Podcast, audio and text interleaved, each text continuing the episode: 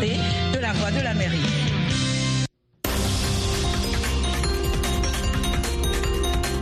Bonsoir, bienvenue à ce bulletin. Il est exactement 15h à Washington DC et 20h en temps universel. Nanit Talani à la présentation de ce nouveau bulletin d'information sur VOA Afrique.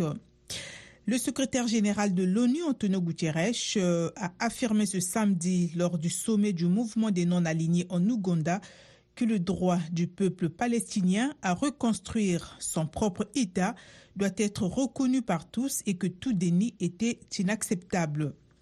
Pour M. Monsieur, a affirmé que cela prolongerait indéfiniment un conflit qui est devenu une menace majeure pour la paix et la sécurité mondiale, qui exacerbe la polarisation et encourage les extrémistes du monde entier. Le Hamas rejette les commentaires du président américain Joe Biden sur la possibilité qu'Israël accepte la création d'un État palestinien. Joe Biden a affirmé hier qu'il est encore possible que le Premier ministre israélien Benjamin Netanyahou accepte une certaine forme d'État palestinien après que les deux dirigeants se sont entretenus par téléphone pour la première fois depuis près d'un mois alors que la guerre d'Israël contre le Hamas à Gaza se poursuit. Une dizaine de missiles ont été tirés ce samedi dans l'ouest de l'Irak contre une base militaire abritant des soldats américains et d'autres troupes de la coalition internationale antidjihadistes ont indiqué un responsable irakien de police et un militaire américain. La base d'Aïn al-Assad a été visée par 15 roquettes tirées depuis la province d'Al-Ambar, où se trouve cette base militaire irakienne, a indiqué un responsable de la police dans la région sous couvert d'anonymat. Les réseaux sociaux et services Internet du Pakistan ont été sérieusement perturbés ce soir au moment où le parti de l'ex-premier ministre emprisonné Imran Khan tenait un meeting en ligne en vue des élections prévues le 8 février. C'est la deuxième fois en deux semaines que Facebook, X, Instagram et YouTube sont bloqués au moment où le parti d'Imram Khan tient un meeting en ligne. En Allemagne, plus de 100 000 personnes ont manifesté ce samedi à travers le pays contre le parti d'extrême droite AFD, dont des membres ont récemment discuté de l'expulsion massive d'étrangers lors d'un rassemblement d'extrémistes. Quelques 35 000 personnes se sont rassemblées à Francfort, place forte de la finance allemande. Retrouvez-nous sur VOA Afrique à Bujumbura sur 94.9 FM au Burundi. En Éthiopie, les festivités de l'Épiphanie, fête chrétienne orthodoxe, ont été discrètes cette, cette, année à Gondar, dans la région d'Amara, au nord-ouest du pays, où le conflit fait rage depuis des mois. Jusqu'à 250 000 personnes ont participé aux précédentes célébrations du Timkat, nom donné à l'épiphanie en langue amara. Dans toute l'Éthiopie, où environ 35% des plus de 120 millions d'habitants sont orthodoxes, la célébration du baptême de Jésus-Christ par Jean-Baptiste est un événement majeur. L'Église orthodoxe éthiopienne est l'une des plus anciennes du monde. Les célébrations attirent à la fois les habitants et les touristes, mais vendredi, la fête a été discrète par rapport aux années précédentes. Le sélectionneur du Sénégal, Aliou Cissé, a passé une nuit en observation à l'hôpital de Yamoussoukro en Côte d'Ivoire après une petite infection gastrique. Il a néanmoins pu, il a retrouvé son groupe samedi, selon le président de la fédération, Augustin Senghor, qui assure qu'il n'y avait rien de bien grave. Le technicien se porte bien, il est rentré à l'hôpital de l'équipe, mais l'info est sortie, annoncée par Canal+, a expliqué le dirigeant au patron de la fédération euh, sénégalaise de foot. L'Angola a battu la Mauritanie 3-2 ce samedi à Boaki en Côte d'Ivoire et prend la tête du groupe D de la Coupe d'Afrique des Nations grâce notamment à un double de Gelson Dalla. Les Palancas Negras, Antilope Noire, où Gilberto a marqué le troisième but, compte 4 points comme le Burkina Faso avec une différence de but de plus 1 mais une meilleure attaque, 4 buts marqués contre 3. La Mauritanie qui a marqué par Bouna Amar et Aboubakari Koïta compte 0 points. C'est la fin de ce bulletin. Merci de l'avoir suivi.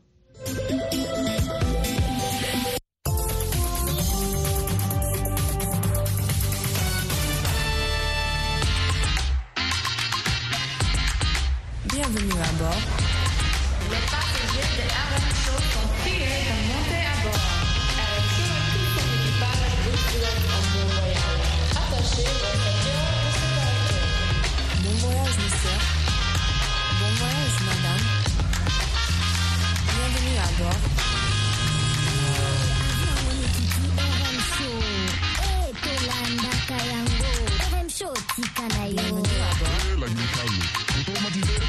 to what you heard.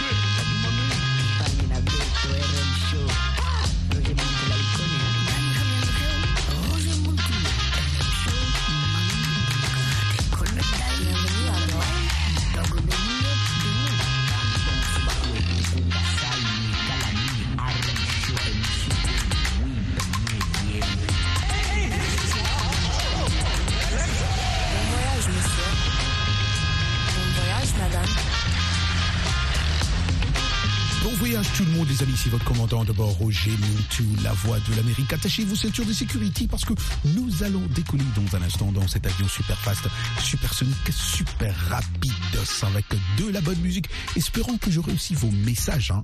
quand on va décoller là, j'attends vos messages. Roger, on t'écoute. Roger, on adore l'émission RM. Roger, voilà ma proposition pour le sujet de la semaine prochaine. voilà, attachez vos ceintures. On décolle. Ciao, bless.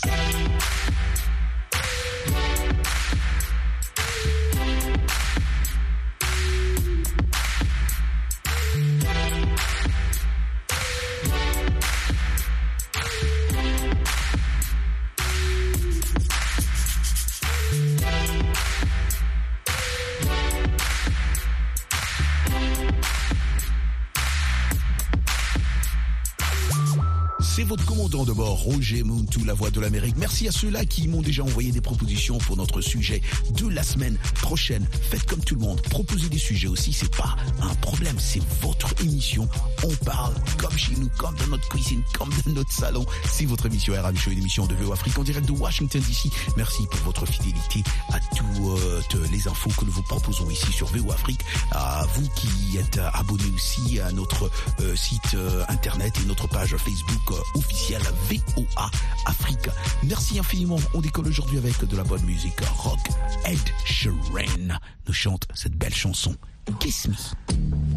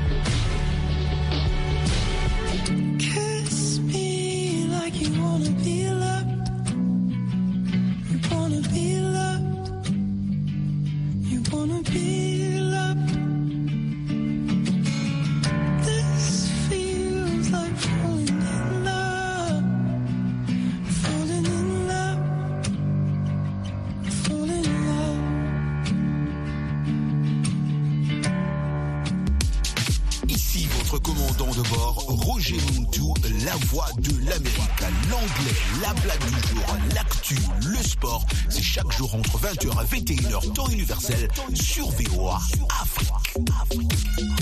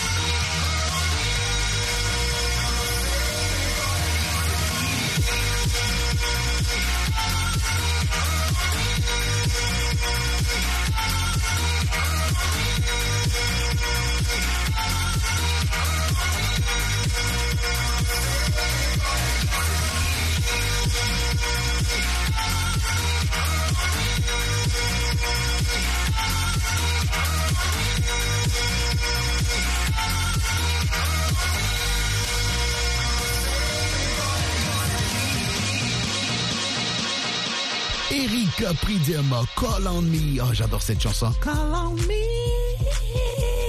Parce qu'il monte tellement avec sa voix là. Rock Music, vous écoutez bien sûr dans RM Show. Merci les amis qui sont en train de m'écapter ce soir à Bamako, nos amis de Bangui, et ceux-là qui nous captent à Pointe-Noire, à Brazzaville. Merci infiniment à vous de rester scotché à écouter RM Show. On écoute Fallout Boy.